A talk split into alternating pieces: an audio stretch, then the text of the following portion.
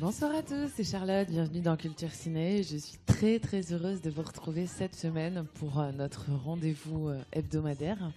Et je suis en compagnie de Jérém et Andy, comme d'habitude. Comment ça va les gars? Bah, Très bien et toi? Ça va, ça va. Bah, ça va bien, ouais. Je suis très très contente d'être avec vous ce soir et pour cause parce qu'on va faire un film, euh, je pense, qui nous aura touché les uns et les Mm. autres particulièrement. On va parler de Mommy de Xavier Dolan. Euh, donc qui est actuellement toujours en salle, je pense. Oui, c'est ça. Euh, bon, voilà. De toute façon, euh, je vous propose, après avoir lancé euh, donc le film de la semaine, Mommy, le petit jingle. On se Comme retrouve juste après. Jingle.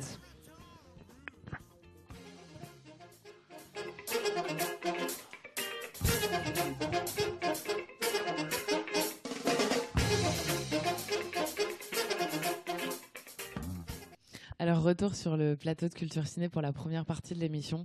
Donc, notre film, c'est Mommy de Xavier Dolan. Euh, comme on l'a dit euh, précédemment pour ceux qui nous rejoignent. Quel film hein. Je, ouais. Je, j'en perds, j'en- je vais en perdre mes mots, je crois. Je vais vous écouter attentivement parce que je pense que Jérémy, tu as pas mal de choses à nous dire. Tu connais bien, euh, tu as appris à bien connaître le réalisateur. Euh, Je, je me suis, je, quoi, je t'avoue, c'est le premier film que je vois de lui. Alors, j'ai été impressionné, j'ai pris une claque comme j'avais jamais pris depuis The Tree of Life, très clairement. Euh, Ça me fait un grand plaisir de t'entendre dire ça. Et j'ai été, bien sûr, j'ai été surpris, étonné moi-même, puisque c'est pas forcément un style qui va me parler, en tout cas euh, au premier abord. Mais c'est aussi ça le cinéma, c'est savoir être euh, surpris de des films auxquels on ne s'attend pas. Et tant mieux d'ailleurs. Et, et je reviendrai, puisque sur cette idée que pour moi, en tout cas, le cinéma, c'est quelque chose qui doit procurer des émotions. Et celui-là, c'est évident qu'il nous en procure et pas qu'une seule. Euh, donc oui, ça a été une véritable découverte aussi bien du film que du réalisateur. Je me suis pas mal documenté sur lui.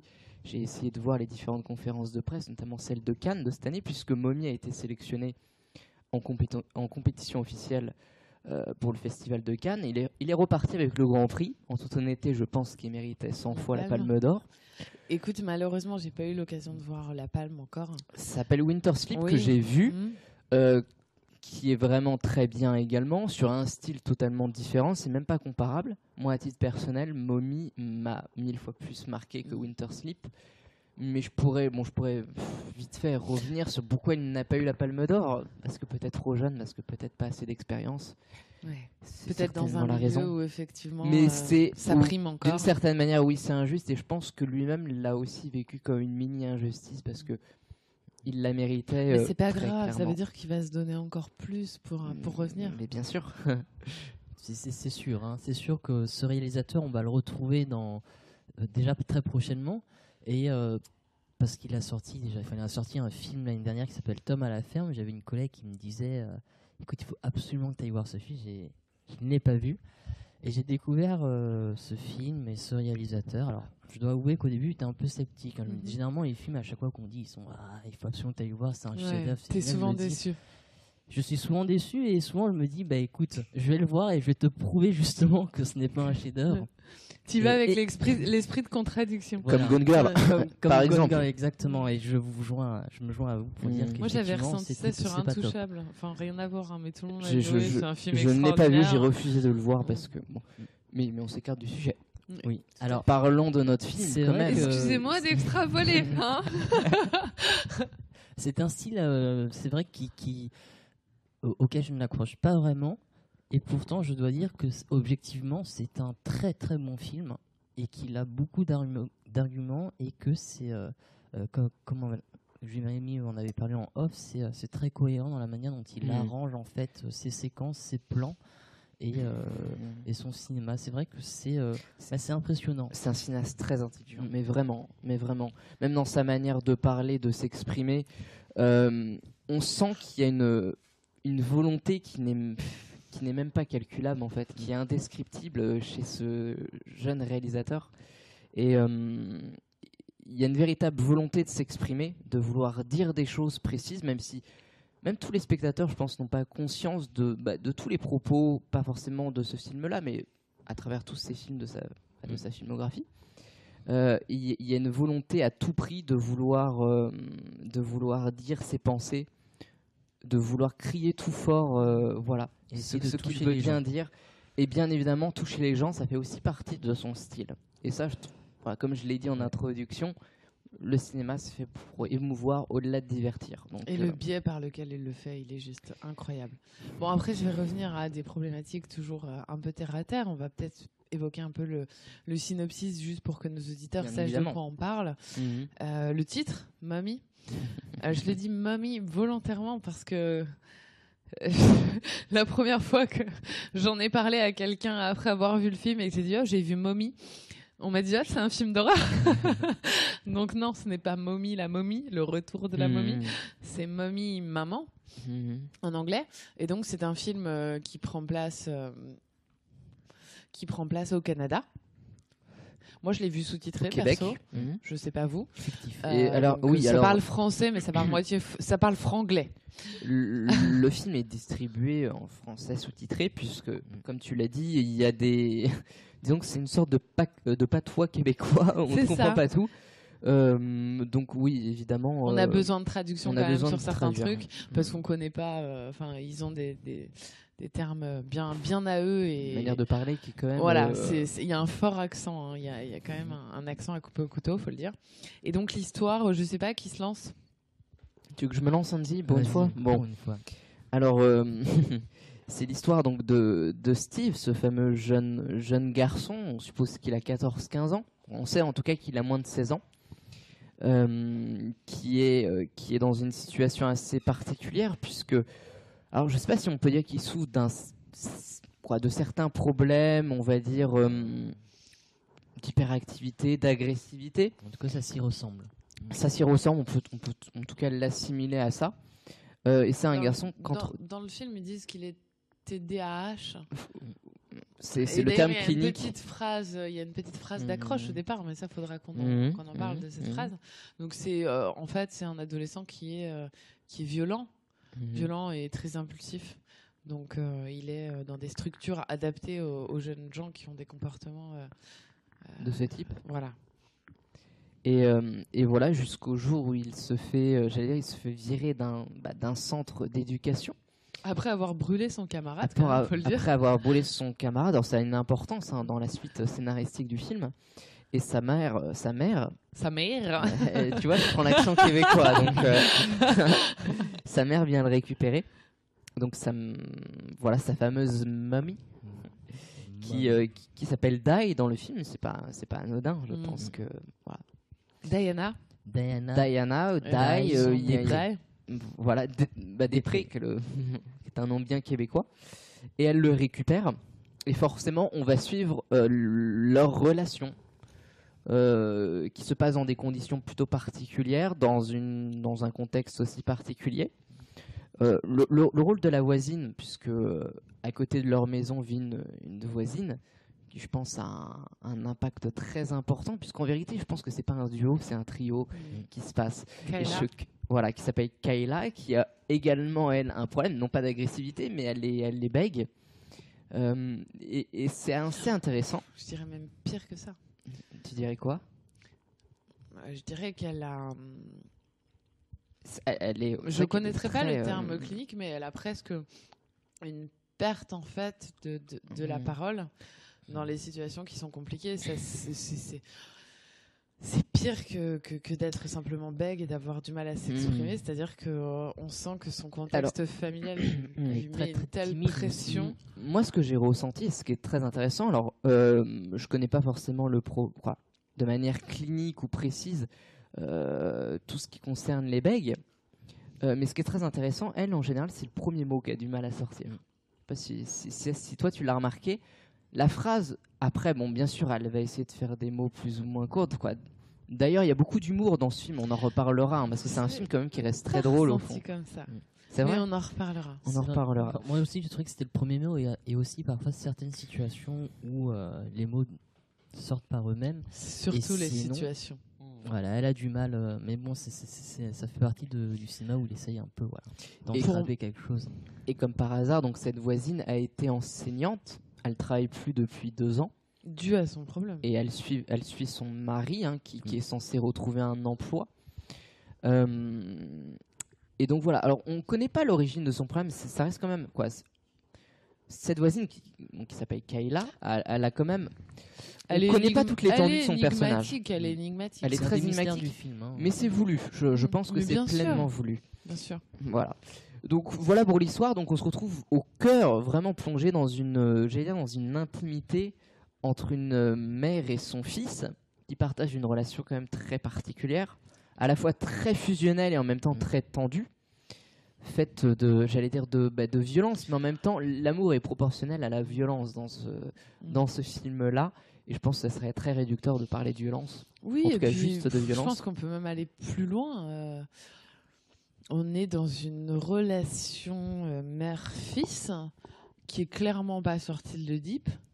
Hmm. Ah, et qui est même je ne dirais pas incestueuse parce que ce serait une insulte au film, mais incestuelle. C'est pas du tout quoi. Moi, je pense que c'est pas le bon terme en fait. Qui, incestuelle, je pense que c'est bon. Je pense que le réalisateur a, a absolument voulu éviter ce cliché d'inceste qui, je pense, On est bien d'accord. Même si en effet, il y a un amour qui dépasse passe le cadre de la relation mhm. traditionnelle mère-enfant. C'est évident. Et donc, j'emploie le terme d'incestuel. Euh, pourquoi? Parce qu'on n'est pas dans une volonté d'inceste, mhm.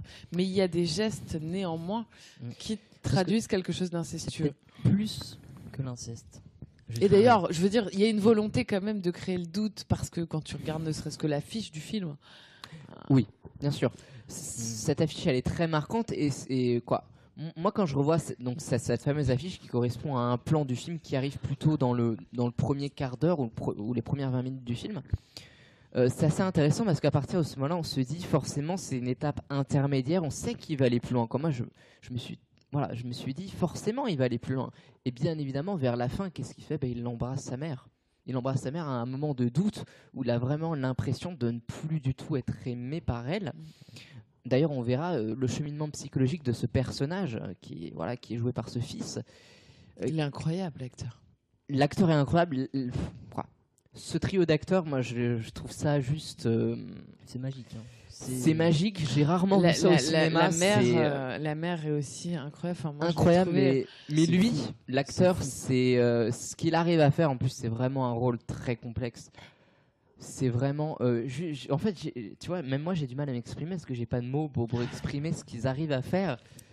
Je pense qu'il y a un, Voilà, mais j'en reparlerai sur les méthodes du, du, réalisateur. Je pense que ça joue beaucoup sur la manière dont, dont les acteurs ont de percevoir leurs personnages, de les créer, de les interpréter. Ça a vraiment une fonction très particulière. Et, euh, voilà, mais moi ça m'a bluffé. Forcément, j'ai cru à 1000%, et tant mieux.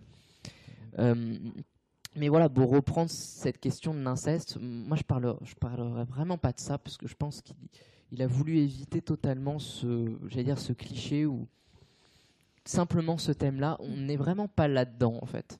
Il a voulu parler d'une relation mère-fils qui est très, qui est à la fois fusionnelle mais en même temps très tendue. Et parfois destructive. Hein, parfois Bien sûr, très destructrice. D'ailleurs, euh, la fin euh, justifie, euh, justifie justement tout ça.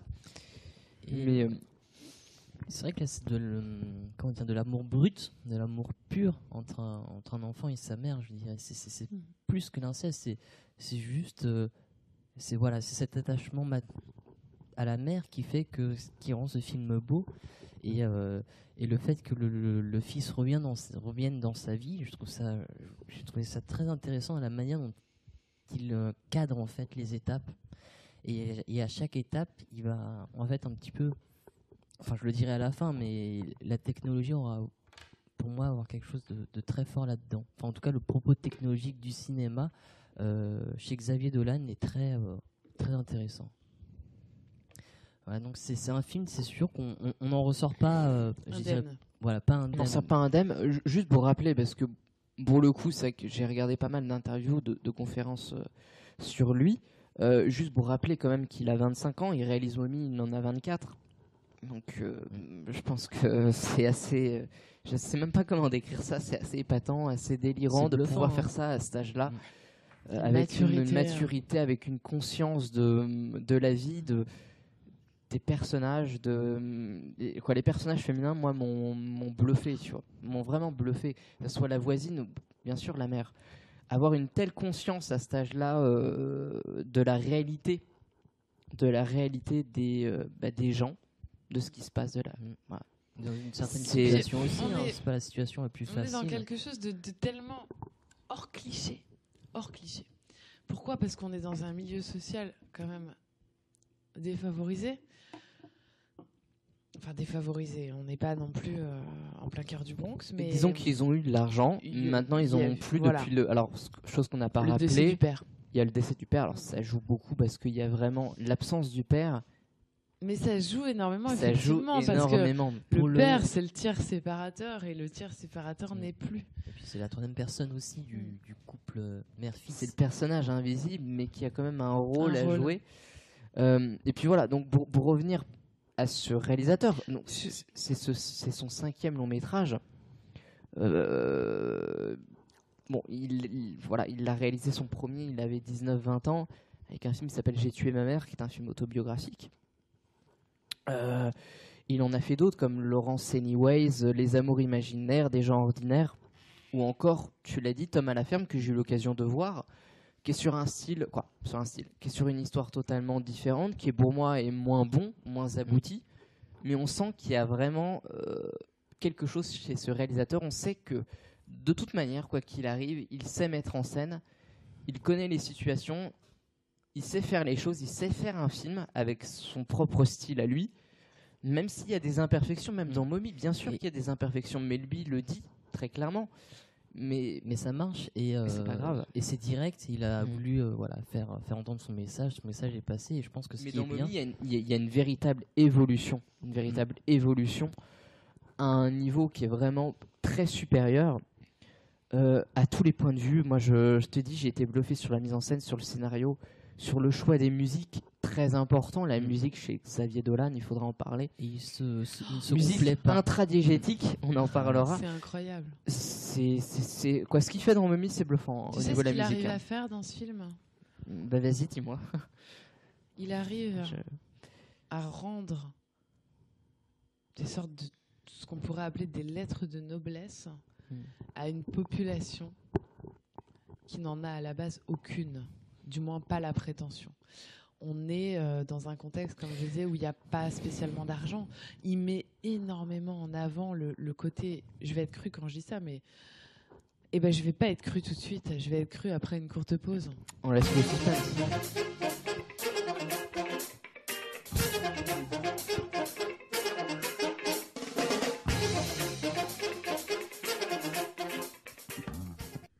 Alors je reviens et je suis cru. Euh, ce que je voulais dire par rapport à ça, c'est que mm, tout est, tout est parfaitement orchestré. Je pense notamment à une scène du début où on voit euh, la mère euh, devant cette espèce d'arbre avec les rayons du soleil sur son visage et où on remonte euh, le long de son corps. À quoi ça t'a fait penser? À quoi ça m'a fait penser? Ben, C'est même pas ça m'a fait penser. Bien sûr, vous allez penser en termes de film, mais moi je, je pense Mm. j'observe en fait chaque détail. Et le détail qui m'a marqué, c'est qu'on est clairement dans. Enfin. Il arrive à rendre les lettres de noblesse à une population qui n'en a aucune. Pourquoi? Parce que on est dans de la. Dans- Concrètement, on est dans de la beauf attitude. Mais tout, les fringues, la manière de se comporter, la- cette, ce manque de, de pudeur qui Alors, qu'ils ont Hmm. cruellement les uns et les autres. Et si on rencontre des gens comme ça dans la vie, qu'est-ce qu'on se dit? Mais oh mon Dieu, comment ils se comportent? Mais t'as vu Mais quelle honte, etc. Et je, suis d'accord. Moi, je parlerai pas de beau. quoi. et je sais pas si j'emploie le bon mot, mais tu vois parce, ce que parce je veux fait, dire. pour moi, c'est un terme péjoratif. C'est c'est un terme jugeant, en fait. mais c'est et- jugeant, et mais en c'est fait, exactement ce qu'il a voulu. mais il, il a a- voulu faire l'inverse. il fait. arrive à nous montrer Mm. qu'en fait, ce qu'on juge Ah, mais nous- comme quelque chose de, de pitoyable, de honteux, de, de ce que tu veux, c'est ça l'est pas. Ça peut être beau, ça peut être pur, ça peut être noble. Mais, mais tu sais qu'il arrive même, en, quand je parlais d'humour, à, à- arriver à le tourner en dérision, puisque cette fameuse scène du dîner où, ils invitent la voisine, où, elle comprend, quoi, elle apprend à, à voir un petit peu la relation, la manière dont ils se parlent, elle trouve ça. euh, voilà. Et nous, en tant que spectateurs, bah, euh, c'est assez amusant de voir ce décalage-là. Et c'est vrai qu'au début, on peut être un peu, dire, décontenancé par. Je dirais pas beauf attitude parce que moi c'est péjoratif par rapport au personnage que moi j'ai adoré. On mais- est d'accord, mais, Mais, mais mais- parce qu'au final, on s'attache énormément à eux et on, Il y a quand même des scènes où tu te dis ouais. Mais bon, je suis euh, d'accord que dans la réalité, Mm. c'est ce qu'on se dirait certainement. Bien sûr, bien Bon. sûr. Mais euh, oui, alors après, bien sûr qu'il y a un jeu de référence, bien sûr quoi. Ce, fameux premier plan où elle étend son caleçon, c'est- c'est quoi le caleçon de son fils. Bien sûr, c'est ça, ça veut tout dire. Voilà. En tout cas, ça signifie beaucoup de choses. Et la manière dont elle est, dont, dont elle est filmée, bien évidemment, en tout cas, je pense que Andy, tu ne diras pas le contraire. Ouais. Bien sûr que ça me fait penser à Malik. Bien sûr que Oui, mais pas avec D'emblée. le même code. Puisque Malik, ce qui te montre, c'est pardon, c'est de la vraie beauté. C'est de la vraie beauté dans le sens où ah mais tu sais, tu me parlais énormément de la tenue vestimentaire des femmes de Malik. Je suis désolée, Bon. là, on est dans l'antithèse. Là-dessus, je suis. Elle a un jean je avec les trucs qu'on portait dans les années 90. Elle est habillée en mode. Franchement, je vais être crue parce Oui, que oui, non, mais- elle est habillée en mode tepu, un peu, faut le dire. Euh, elle est habillée comme une ado en fait de 18 Elle est ans. habillée comme une ado, elle a pas Ah, grandi. mais elle est euh, totalement, elle, petit- elle est totalement le, immature. le, le, Mm. le- le petit bombers, le, le jean euh, carrément plus. euh, Enfin, on est dans, on est dans le cliché de euh, la, de la Mhm. beaufrie. Pourquoi? Parce que elle parle vulgairement, parce qu'elle dit à son fils de pas. euh, d'arrêter de se branler ou de mettre ses mouchoirs à la poubelle. Enfin, tu, tu rencontres ça dans la vie, tu te dis, mais c'est des beaufs. Mais il arrive, et il est tellement fort, il arrive à te montrer à quel point les types de relations que ces gens, parfois sans pudeur ou qui sont à côté des codes de la bonne société, sont sincères, sont purs, et, et cette beauté du, du sentiment et du partage, et il les rend beaux, il les rend aimables. C'est vrai qu'il il arrive à nous montrer que, que- quelle que soit notre situation, quelle que soit la situation dans laquelle sont, sont les personnages, et ben, les, les valeurs, en tout cas, on- entre, dans la famille, sont, sont les mêmes, et que l'attachement vers euh, Mhm. Non mais une ça, mère et son fils euh, est le même qu'il pourrait y avoir dans une, par exemple, Ouais. une- non mais ça, t'as tout à fait raison. Ah, Juste Et pour- c'est beau parce que ça a marché sur toi. Quand tu me dis non, on n'emploie pas le terme de beauf. Tu sais pourquoi tu me le dis? Tu me le dis parce que tu t'es attaché à eux et que Ouais, du coup bien tu sûr. supportes pas qu'on les, a- Bien sûr. les agresse bien sûr, en parce, disant des choses péjoratives. bien sûr, bah, bah, parce que euh, je, je parlais d'une personne avec justement sur ce film et qui me disait que c'était euh, au départ des beaufs et ça m'avait, je, je te le dis, ça m'avait choqué en fait parce que moi c'est pas comme ça que je les ai perçus. Et, et pour, moi, ça, c'est très péjoratif vis-à-vis des personnages. Et je me suis dit, mais c'est pas un mot On que tu devrais employer parce que, parce que en fait, euh, moi, c'est pas comme ça que je les vois et j'ai un tel amour pour eux Mais que oui, je mais pas moi aussi j'ai un énorme amour pour eux et Mm. c'est tellement réducteur de dire ça. Mais quoi qu'il en soit, si tu les rencontrais dans la vie, tu penserais ça. Et il est tellement fort qu'il arrive justement à nous montrer le contraire et à nous prouver Mm. le contraire. Mais c'est vrai que si on les rencontre dans la vie, on, on se dirait surtout que c'est des, des beaufs. Mais si on les connaît dans la vie, et si on les côtoie tous les jours, là, je pense que c'est la différence. euh, c'est là où se fait la différence avec Dolan, c'est qu'il il arrive mais la justement à nous présenter suis euh, une surface et son vrai propos. Mais est- est-ce que dans est- la vie tu passerais ce cap de ce que lui te montre avec sa Bah, caméra écoute, une fois j'ai fait des, des vendanges avec une grosse famille de. Voilà, au abord c'était des beaufs. Et après avoir passé une semaine à cueillir des raisins avec eux, avoir mal au dos avec eux, euh, bah écoute, j'ai fini par, par les apprécier et j'ai même bien rigolé avec eux. Et elle me disait que même si c'était. elle m'avait fait penser à la famille dans, dans Les Misérables, tu sais, les, les, Mm. euh, je sais plus comment ils s'appellent. Les Thénardier. Les Thénardier, tu vois. Mm. Et au final, je les ai, je les ai beaucoup appréciés. Et euh, c'était une très bonne Tu vois, expérience. Je trouve que, enfin moi, on est sur les, les expériences personnelles anecdotiques. Euh, ce film, il m'a fait penser à, quelque chose que j'ai ressenti quand j'étais euh, étudiante et que j'avais besoin de travailler pour gagner de l'argent. Euh, j'étais serveuse. Et je me suis aperçue, et ça peut paraître complètement con ce que je vais dire, mais que même le, pilier de comptoir, le mec à qui tu parlerais jamais forcément dans la vie parce qu'il passe sa journée de, adossé au comptoir en train de boire des ricards, il a énormément à t'apprendre. Mm. Chaque personne a à t'apprendre et ça t'apprend à être plus humble aussi. Exactement. Ça t'apprend que bah, parfois regarder les gens en te disant qu'ils sont inférieurs à toi, c'est pas forcément justifié. Et moi, je trouve que ce film, c'est une ode à la vie, c'est une ode à la liberté, c'est Ah, c'est- une ode aussi à l'imperfection et ça c'est merveilleux. On te montre pas des gens qui sont parfaits, on te montre des gens avec Mhm. leurs défauts, on te montre des gens comme tu en rencontres tous les jours dans la vie. Et directement avec. euh, Et Vas-y, je te laisse si tu les aimes, c'est aussi pour leurs défauts. Et directement avec son cinéma, hein, son, ce film euh, en lui-même, Jérémy l'a- l'avait dit, hein, il, il a des défauts, ne serait-ce que par les, enfin moi j'allais dire par les coupures du montage. Il y a des fois c'est très brut. Euh, moi, je- parfois ça marche très bien, parfois c'est- je me dis ça c'est bien fait. Parfois je j'ai pas dis, vu c'est, ça. euh, Moi, un pas peu, vu ça. un peu plus, un peu plus rance. J'avais C'est- du mal. pas sur le, honnêtement, c'est pas sur le montage. Après, bien sûr qu'il vois, sur certains ralentis. C'est ouais, l'ode à l'imperfection, comme tu dis. hein. Bon, bon, ça j'en reparlerai parce qu'il dit quelque chose qui pour moi est très très juste. Il faut savoir que sur tous ces films, il est chef costumier, donc c'est lui qui choisit tous les costumes. C'était, c'est ouf. Et il est chef monteur, c'est-à-dire qu'il monte, ses propres, il, monte lui-même ses propres films. Et il dit quelque chose de très intéressant. Il dit Certes, moi je ne monte pas de manière parfaite, comme un monteur pourrait le faire de manière très technique, mais au moins je suis sûr que mon film est 100% cohérent avec ce que j'ai voulu dire. Et ça, je pense que c'est, ça signifie tout ce qui. C'est incroyable. Moi, c'est- directement, je pensais à la tenue de, de cette scène où on voit la mer comme ça et, et, que tu me dises que c'est lui qui choisit les costumes. Mm. Mais je me dis, mais oui, mais c'est sûr en fait. Pourquoi je l'ai pas deviné? C'est obligé. C'est il y a un rôle du, du de l'apparence dans ce film, de manière à justement te, te permettre de passer Mhm. outre l'apparence. Et ce qui est bien, c'est qu'il choisit lui-même l'imperfection, ne serait-ce que par le montage. Tu le dis, le montage aurait pu être mieux fait, mais il le rend. Quoi, moi je te le dis, moi je me suis rend. absolument pas dit ça et pourtant je, je connais un peu le montage. Je me suis pas dit ça quoi parce que je me- parce qu'en fait quoi moi à titre personnel j'en ai un peu marre des, des, des films techniques avec des avec des, des montages de raccords etc. J'en ai un peu marre. Ça on voit ça tout le temps.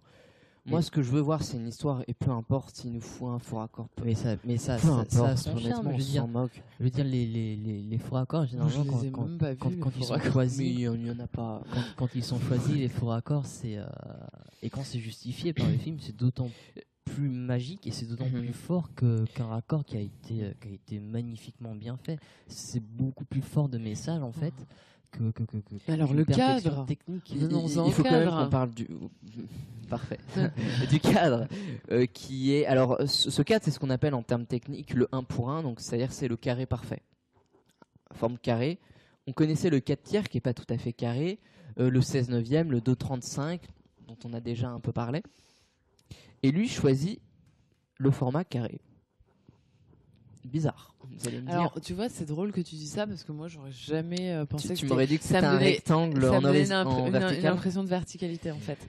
C'est-à-dire qu'on est centré sur le personnage. Alors, c'est vrai j'ai envie d'aller vite. Je suis désolée. je- Mais non, mais c'est tout à fait vrai. Moi aussi, quand je regarde le film, je me dis, bah, le cadre, c'est un cadre vertical, mais c'est pas carré.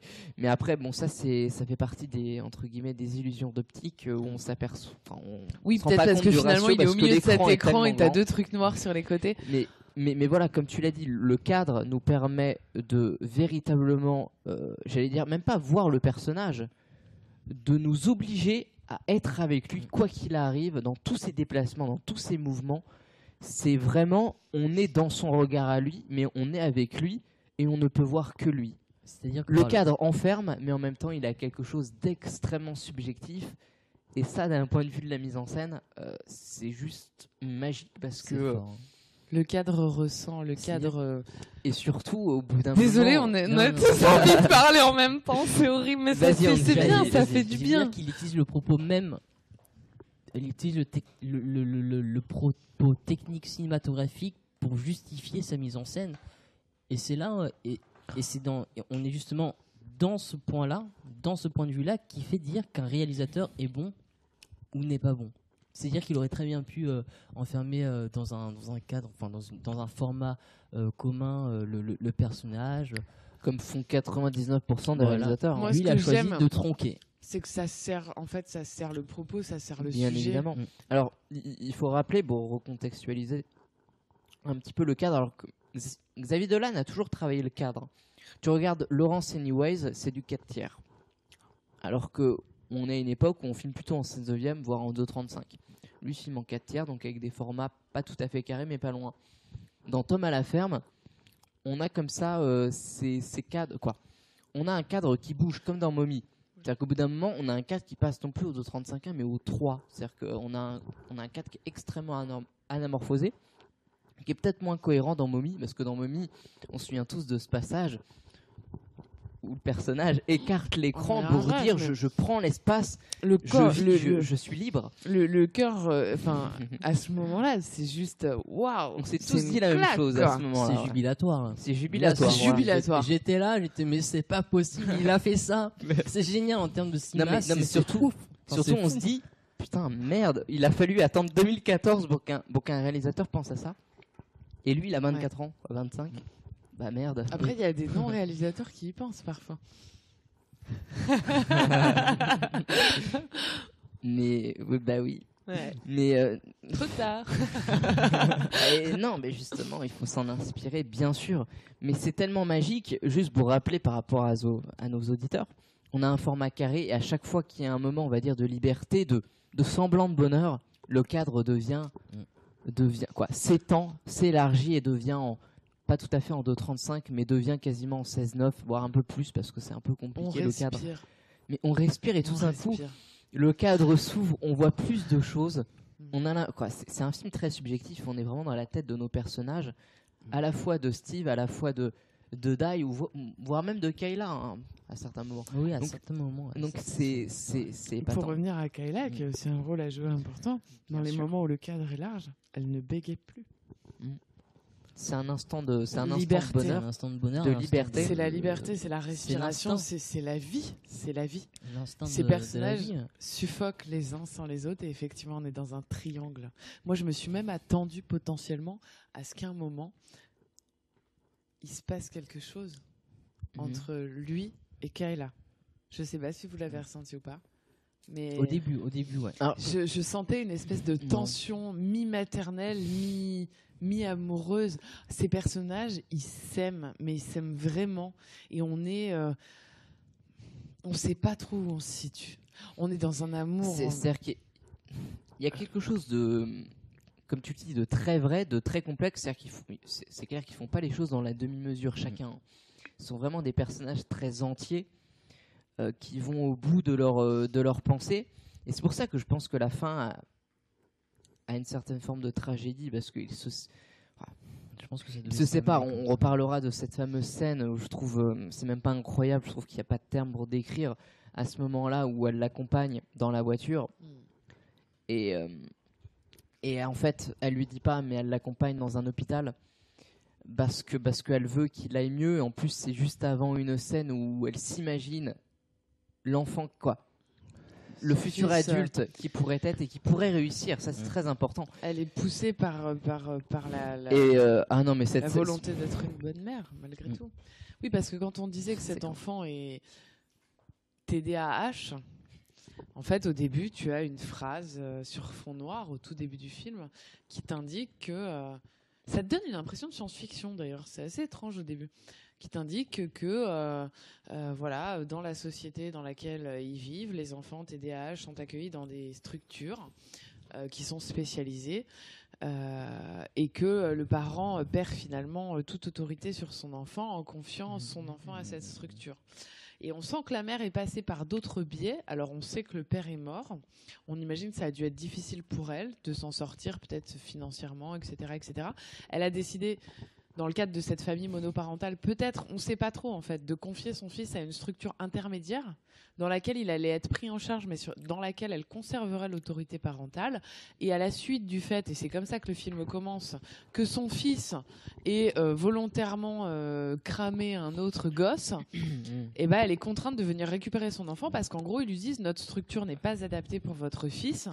Euh, soit vous le récupérez, soit vous le faites interner dans la fameuse structure adaptée. Et au final, elle va récupérer son fils, on va vivre tous ces moments avec eux, et à un moment, effectivement, elle va se rendre à l'évidence, à l'évidence que, que cet enfant est à la fois son souffle, son moteur, mais en même temps son frein. Et que, en pensant à lui, parce que c'est une mère euh, très très maternelle au fond, même si elle n'a pas le profil de la, de, de- de la mère euh, hyper. euh, mais moi je trouve ça génial quand elle fume des clopes avec son fils et que. Enfin, c'est- ça une vraie relation de. de- c'est une relation de complicité. Mais ce qui est intéressant, c'est qu'il monte quoi.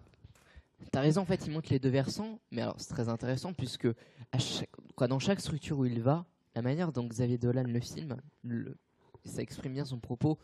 c'est en fait, il est en train de nous dire, mais ces structures, elles servent plus ou moins à rien. Au contraire, Mm. elles, elles font qu'empirer les choses.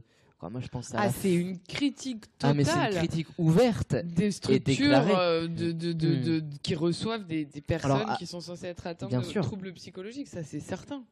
Alors après, je pense qu'il y a plusieurs. La grande force de ce film, c'est qu'il y a plusieurs, il y a plusieurs séquences marquantes. Moi, moi, la première qui m'a forcément attaché à mon siège, c'est le moment, on va dire, la première dispute, où là, à ce moment-là, on ressent le danger pour la mère. Ce que je te propose, c'est de reparler des scènes marquantes juste après une seconde petite pause. À tout de suite.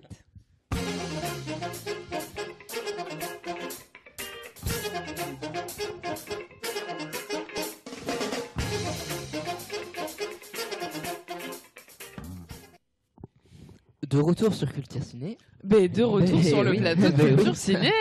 Mais merci Jérémy, tu m'as complètement supplé, ça fait du bien. C'est-à-dire que si demain je suis pas là, on a un Jérémy présentateur. On parlait des séquences fortes. Alors, moi, je pense que le. Quelle le- est la première séquence, séquence qui vous a marqué? Ju- Juste pour revenir à une généralité, euh, à titre personnel, je, je pense avoir compris pourquoi le film fonctionne. Euh, et je, je pense aussi que je vais garder dans un coffre-fort euh, cette pensée pour moi, parce que, parce que je, je, pense vraiment avoir mis le doigt sur ce qui fonctionne sur ce, dans ce film et qu'il n'y a pas dans les autres. Et je pense que c'est ça qu'il faut au cinéma, en tout cas aujourd'hui. Euh, et pour reparler des séquences fortes, la première, c'est bien évidemment celle-là où on sent où on voit plutôt pour la première fois, on voit la- le penchant violent de son fils, et à ce moment-là, on se dit, elle est en danger. Et ça, il nous le montre clairement, où elle s'enferme, elle s'enferme dans une pièce, et on sent cette tension où elle se dit, bah oui, son fils à ce moment-là, dans un moment d'accès de colère, il est capable, je dirais pas de la tuer, mais il est capable de lui faire du mal. Mal. Il est capable de l'étouffer comme il l'a fait. Mm. Euh, et il y a quelque chose d'extrêmement franc, mais extrêmement dur entre eux, en fait. Je suis assez d'accord. C'est-à-dire que dès le début, en fait, le réalisateur choisit de nous montrer que euh, c'est pas juste un enfant anticonformiste, mais que c'est effectivement un enfant qui a un réel problème, il a un problème. Ça, de évident. violence, et donc il nous le montre en état de crise pour nous poser le décor. Voilà. Et c'est ça qui est très fort. Et il montre la Mmh. crise. Et après, finalement, il y aura d'autres crises, mais qui seront beaucoup moins éprouvantes que la première. Peut-être parce qu'on s'attache aussi au personnage. Moi, je pense à Mmh. deux crises. Celle qui va vivre avec Kayla, où elle va se mettre sur lui, lui mettre la main. C'est Ce énorme. moment, il est waouh. Mais non, mais surtout qu'on s'y attend absolument On pas. s'y qu'elle attend pas parce que c'est une femme plutôt en retrait, plutôt discrète, qui a du mal à s'exprimer. Là, d'un seul coup, elle le calme comme. Et, et- et- et- et c'est justement là où c'est intéressant parce que ce personnage est énigmatique, comme on l'a dit. À ce moment-là, on devine, on devine, j'allais dire, son passé, son parcours. ouais. Et, je veux dire, On, se rend compte on que imagine nous-mêmes que, que il a dû se passer quelque chose de grave avec un élève. en rapport avec un élève sans doute, et que sans doute ce garçon lui rappelle un de ses élèves, c'est même évident. Euh, et c'est ça qui est amusant, c'est que c'est que cette violence qu'on qu'on peut voir à l'écran, bah, elle est toujours euh, Avec cette scène, elle démontre est toujours. une, une puissance, Oh, une puissance de mais personnage. elle est filmée, mais elle est filmée, mais je Mais- te raconte même pas quoi. C'est énorme. Frontalement, t'as c'est deux cadres qui Moi, sont je, je, utilisés, je l'interprète pas exactement de la même manière que toi, Mhm. mais ce qui est bien, c'est la subjectivité avec laquelle on, on apprécie un film. Moi, je l'ai interprété plutôt de la manière. euh, pour moi, Kayla, c'est un personnage qui est qui est enfermé dans une dans une forme de de, de routine où elle de est monotonie, je suis tout à passive. fait d'accord. Elle est complètement passive. Bien évidemment. Et d'ailleurs, c'est très marqué par la scène où son mari Mm. va l'appeler 15 fois en lui disant À table, ça va être froid, à table, ça va être froid, à sa table, ça va être froid. c'est son mari. Et Ouais. Ah, mais tu suffoques, tu suffoques. Moi, ma mère me l'a fait ça quand j'étais jeune. Et Charlotte, c'est prêt, descends à table. Charlotte, descends à table. Et, et là, t'as envie de dire, mais Ta ta gueule. gueule, Juste ta gueule, laisse-moi. Je- C'est- quoi le problème je pense que hein tous les enfants normaux ont connu, Mais non, mais ont connu ça vois, avec leur À un mère. moment, Ouais. c'est juste, euh, c'est c'est pas le fait de pas vouloir faire plaisir à ta mère parce que t'as pas envie d'aller à table. C'est simplement le fait que que pour certaines personnes. euh, la vie doit être complètement millimétrée, doit être complètement chronométrée. On doit passer à l'heure, à 7 heures à table parce que c'est l'heure et parce que c'est comme ça et que ça va refroidir et que ceci et que cela. Et on sent que la vie de Kyla, elle est complètement millimétrée par un mari complètement étouffant. Et ce moment où elle se retrouve avec ces personnages qui finalement ont une forme de déséquilibre parce que c'est quand même montré que ce soit euh, euh, la maman ou, ou le fils, c'est des personnages qui qui sont euh, qui ont besoin d'être maternés un peu et elle va reprendre un rôle actif. Elle va servir à quelque chose. Elle va l'aider pour ses cours. Elle va. C'est- non mais non mais ça se voit que c'est une femme qui est très, je pense, très effacée euh, dans sa vie de famille, qui, qui n'a pas de place réellement. Bah, là, là Et le fait de se retrouver dans ce trio-là, bah, ça va lui donner Mm. une importance, ça va lui donner une identité euh, qu'elle n'avait pas, et surtout une- un souffle, une véritable une liberté. identité éducatrice, hein, ne serait-ce que par son rôle de, de- de personnage. À la base, c'est quand même une enseignante. Euh, dans sa famille, ben, on va avoir un plan, une scène où c'est le, le père en fait qui va lui, qui va corriger en fait les exercices de sa fille. Et elle, on, on Elle est passive. elle Elle, est sert à passive. rien. Elle se sent inutile. Elle va Et retrouver une utilité. exactement dans dans, dans la famille. Et moi, ce qui m'a, beaucoup intéressé aussi, c'est le, le, le voyage et le chemin que, qu'utilise- enfin, des personnages. C'est-à-dire que quand, il va, quand la mère va récupérer euh, Steve Mhm. euh, du centre, ils, vont faire le chemin à pied. Et petit à petit, euh, créer chaque personnage il va se créer un mouvement mm. sur des engins motorisés ou Mm. pas, Steve avec son skate, Mm. avec le caddie, Mm. ou alors avec une voiture où va, va se permettre euh, une idée de, de rêve, de liberté. Et ce rêve, cette liberté, cette idée de bonheur, elle va se transmettre dans, le, dans la dernière séquence où, par la voiture, elle va le remettre au centre. Et j'ai trouvé ça très intéressant de passer par cette idée de bonheur pour arriver justement à, à- à un point d'or qui est quand même assez, C'est intéressant ce que tu dis, Andy. Parce qu'au final, on est dans une forme de road trip qui n'en est pas vraiment un. où on, on parcourt un bout de chemin avec Mm. euh, ces différents personnages. On part d'un point A, on arrive à un point B. Mais dans le point B, on revient Mm. finalement un peu au A, en fait. Ah mais C'est- c'est c'est- en fait ce qui est en fait on, on démarre d'une situation, ça évolue et ce qui est tragique à la fin, c'est pour ça que j'ai employé le mot tragique, c'est qu'on on, on revient au début en fait. Non, Il- mais il se c'est pas retrouve- il se complètement retrouve. tragique. Non mais bien sûr, c'est-à-dire que Puisqu'il tout le s'enfuit à la fin. oui Il retrouve la liberté. bien évidemment, mais théoriquement euh, la spoiler, situation de fin renvoie à la situation de début. Mais, mais bien évidemment que je pense que le film euh, illumine Il de manière générale qui, qui, qui il a est une passé par le bonheur justement, par cette qu'il y a une véritable volonté. Ouais. Ouais. C'est ça, il y a une véritable volonté de bonheur, de transgression, de liberté. Moi, je Jus- repense. jusqu'au paroxysme où euh, elle est dans sa voiture, tu vois. Où cette séquence, où même si ce n'est- pas réel, Mm. euh, moi j'y ai cru, hein, honnêtement. euh, À l'accident? Non, au- au- À la au- fin à la fin où quand Ah. elle commence à s'imaginer, et à un moment je me dis, bah, avec tout ce qu'il nous a montré, euh, c'est c'est quand même, euh, bah, c'est quand même bizarre. Enfin, au début, tu Moi, crois. Moi, j'y ai pas cru. Mais. euh, Moi, au début, j'y ai cru. euh, à ce, je ce, y flashback, parce que pour le coup, c'est le contraire. Ce euh, flash forward. Ce flash forward, bravo. Oh, putain, je, oui, j'avais jamais fait sur, sur, quel moment? Sur- euh, Euh, ce- où elle l'imagine plus âgée, se Ah, elle marier, imagine etc. plus âgée. Mais alors, c'est magnifique ce Mm. moment-là. La musique, elle Moi, est y croire. somptueuse. On- alors, on, on parle de la musique. Alors Ouais. là, justement, sur ce fameux passage, c'est un titre qui s'appelle Expérience. C'est pas pour rien, non. Je, je disais que chaque morceau est choisi au millimètre. Ce morceau s'appelle Expérience, un morceau de Enodi qui, qui est assez récent, qui date de 2013. Euh, voilà, on verra quand on reparlera un peu de la musique à la fin, à la fin de notre, euh, notre exposé, j'allais dire. Euh, je sens qu'on va pas avoir assez de temps, donc il faut on avancer. essaiera d'en avoir plus, mais, mais qui Tu bien rêves. évidemment qui Tu rêves. mais oui, mais c'est beau de rêver. Et, et qui, et qui retrace les titres des années 90 jusqu'à 2000. Et c'est- bon, c'est un film très générationnel et c'est ça qui est très important avec ce réalisateur-là, c'est que c'est vraiment, c'est quelqu'un qui nous parle parce que nous, on est de la génération, on va dire des des 20 ans, on va dire, et, euh, et forcément, ça nous parle. Ça, ça nous parle de manière frontale à travers la musique, à travers les situations Ouais. qui nous sont montrées, à travers l'expérience de la violence, à travers. Mais c'est comme ça.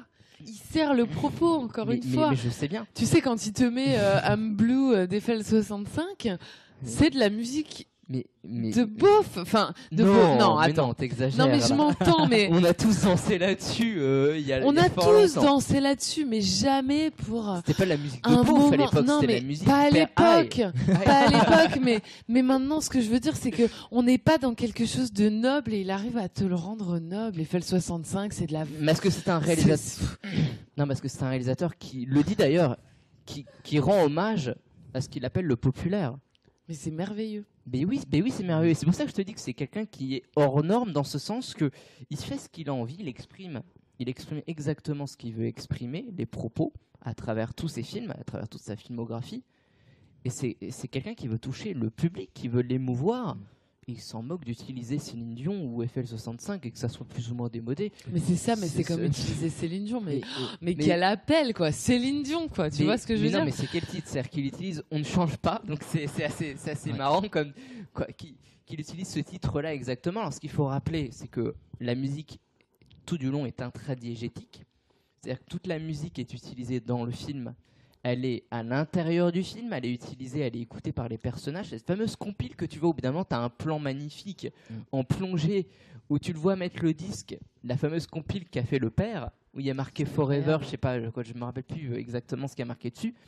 Mais tout ça, c'est la compile. Donc tu retrouves du Céline tu retrouves du FL65, tout en fait. C'est-à-dire que tout ce qu'il y a sur cette compile, bah, ça se retrouve à travers le film. Quand il écoute de la musique euh, sur, euh, voilà, avec ses écouteurs sur son skate, par exemple, il y a une idée. La musique, c'est quelque chose qui va le, le libérer, le, mais, que mais- mais de manière générale, ça sert à ça aussi, la Mhm. musique, de pouvoir s'évader. Mhm. Et chez lui, c'est un rôle extrêmement important, mais je dis chez lui, même pour sa mère, c'est vraiment. C'est une famille qui, oui, qui Ça sert à s'exprimer, et même cette Cuisine fameuse en musique. séance de karaoké où il chante Vivo arrête, per lei, ouais. qui est quand même. Alors, mais c'est- c'est que des je clichés. vis tout pour toi, hein, je crois Ouais. qu'en italien ça veut dire ça. Je vis pour faut toi. demander à Ouais. Donc voilà, c'est pas étonnant qu'en plus il Paquet. utilise ça. Mais on est quand même dans. c'est- C'est abusé de dire beauf parce que c'est pas Mais beauf. c'est pas beau, mais moi je trouve Mais absolument c'est pas. hein, mais ultra pas. méga je populaire hein, et- mais- et Mais et il utilise des choses où on s'y attend pas quoi. On se dit Bah, mais non ouais. Enfin. intradiégétique, elle est aussi empathique. Donc on, on a deux musiques, hein. on a la musique diégétique, empathique et anempathique. Donc il y en a une qui correspond à la situation et l'autre qui ne correspond pas du tout à la situation. Tu, tu- tu trouves ah, Moi, je trouve là- que chaque. euh, Ouais, d'accord, vas-y. Et, et là, ça dépend dans, dans quelle situation il utilise l'un ou l'autre. Et dans certaines situations, ben, on a les deux. C'est-à-dire que au niveau, au niveau de la strate supérieure, hein, je veux dire, en imageant, on a une musique euh, anempathique. Et au niveau de la strate inférieure, directement subjective du personnage, on a une strate empathique. Où, par exemple, je pense à la scène où il est sur son skate, il commence à rapper avec le casque sur les oreilles. Et au-dessus, le réalisateur nous C'est met... De Jay-Z au bout d'un moment. Il nous met une autre musique. Et à chaque fois, il y a cette dualité, ne serait-ce que Mhm. par la dualité où la mère écoute sa radio et euh, le fils écoute sa compile. Et j'ai trouvé ça Non, non, non, extrêmement intéressant. Il y a quand même des moments. Alors, c'est vrai que la Et musique elle a un gueule en rôle. lui disant c'est pas possible cette cacophonie.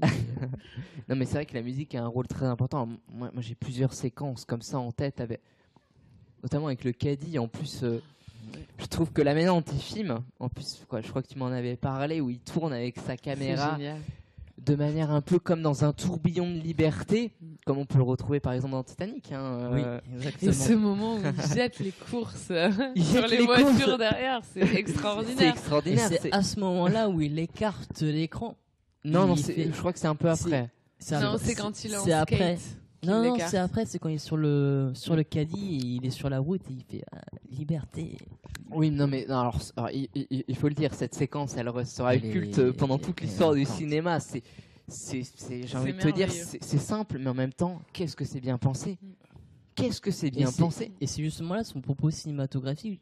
Il, il veut toucher les gens, n'utilise pas la pointe de la technologie. Il n'est pas là à triturer, ne serait-ce que euh, Mhm. mettre plein d'effets spéciaux. Il est là pour Non, rappeler l'essence du cinéma. C'est-à-dire que tu verras C'est que quand même son- ce qui se passe dans le cadre. Mais pour moi, il rappelle rien de l'essence du cinéma. Il, rappelle juste l'essence de l'homme. Oui, oui, Oui, c'est- mais, oui, mais le- euh, Je sais que vous voyez les choses en Tu- termes techniques, mais je pense qu'il est absolument pas Non, non, mais alors, technicien. Il non, est... non, mais je- alors ça, je suis d'accord. Alors, je suis plus ou moins d'accord avec toi parce que pour voir sa mise en scène, bien évidemment qu'il y a une technique qui est quand même très appuyée, mais il a l'intelligence de la faire, quoi, de la rendre transparente vis-à-vis de son histoire. je, je parle de Ce qui compte, c'est son histoire hein, avant pas tout. de la technique.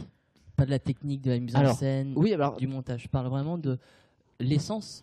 Hmm. C'est ce qui se passe du coup dans le cadre, au final. La manière dont on le travaille, la manière dont les personnages sont C'est-à-dire présentées. qu'à ce moment-là, en fait, on se rend compte que son cadre est intradigétique. C'est-à-dire qu'il joue dans le film. Le cadre joue dans son film. C'est quand même extrêmement, extrêmement rare déjà de voir fort. ça au cinéma. Et ça, et c'est extrêmement fort. ambitieux. hein. C'est très Mais- ambitieux. Mais bien sûr, mais c'est, mais c'est extrêmement intelligent. Et on voit durant toute sa filmographie qu'il y a vraiment un cheminement. Et, et ce cheminement, ben, il arrive à l'apogée avec Mommy, où là, on trouve qu'il y a, quoi, moi en tout cas, je trouve qu'il y a une cohérence parfaite sur l'utilisation du cadre. Il a un cadre qui enferme, et au moment où ça ne doit pas enfermer, où ça doit Il libérer, libère. il le libère. libère. Et là, c'est simple, Et en tant mais c'est merveilleux. toi-même, t'arrêtes de, t'arrêtes de retenir ton souffle et tu, tu prends une grande inspiration. c'est juste magique. Savez-vous en quoi il a été tourné? De visu comme ça. Alors là, moi, tu De visu, un peu à l'œil. loin, là pour moi. En pellicule. Il a été tourné en pellicule. Ah, regardez le grain, mais au-delà du grain, regardez le soleil. C'est la grande différence que vous ferez entre le numérique et le soleil et, le, et la pellicule.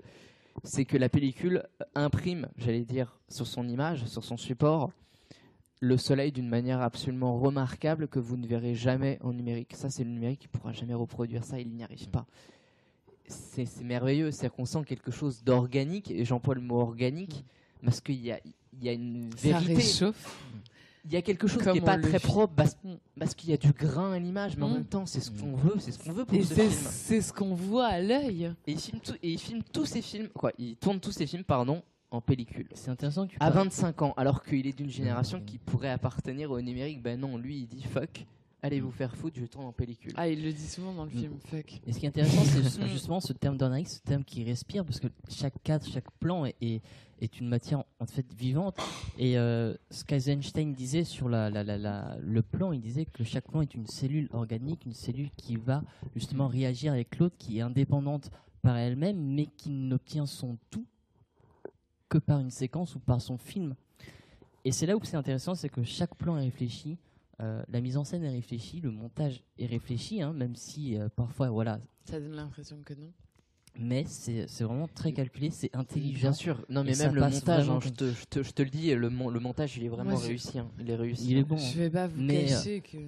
Ouais. Sur les coupures brutes, moi je t'avoue que j'étais un peu. euh, Mais il y a des fois, ça, s- j'ai trouvé ça très bien, et d'autres fois, je me suis dit, c'est un peu.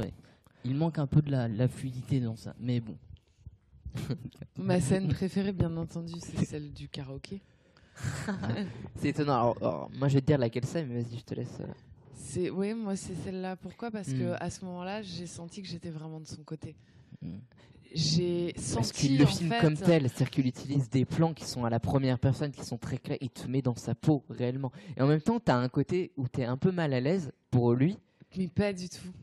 J'étais pas mal à l'aise pour lui en fait. Je me disais juste vas-y, frappe-les, nique-les, prouve-leur que t'es un bonhomme. Et quand il le fait, elle était là, ouais. Et t'as envie qu'ils leur remettent une grosse branlée juste pour leur prouver que c'est pas parce que tu chantes Vivo Lake que t'es une grosse tapette et que et que et en plus là où c'est très fort c'est qu'on a un personnage en face de nous qui est sûr de lui et sûr de ce qu'il est et qui se laisse pas euh, déstabiliser Je, je suis tout à, je suis tout à fait d'accord. À ce moment-là, il contient sa violence. mais en fait il a pas honte et je crois que c'est ce qui fait la différence entre ces gens populaires suis d'accord. Et j'allais dire nous autres, mais oui, nous autres pauvres cons qui avons honte parfois pour des trucs pour lesquels, Mhm.